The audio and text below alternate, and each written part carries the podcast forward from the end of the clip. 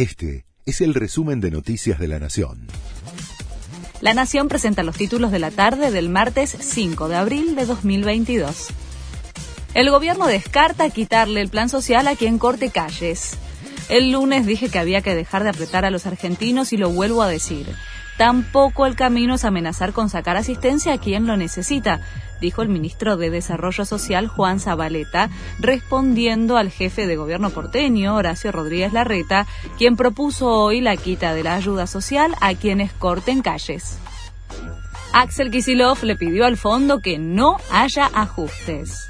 Los muchachos del FMI no sé si al español lo dominan, pero en la provincia no puede haber ajuste. En el conurbano y el interior no da más la situación social, admitió el gobernador bonaerense.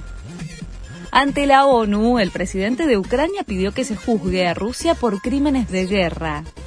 Tenemos pruebas concluyentes. Hay imágenes de satélite que muestran lo que realmente ocurrió durante los ataques a Bucha, dijo Zelensky al dirigirse a los 15 miembros del órgano en el que Rusia tiene poder de veto.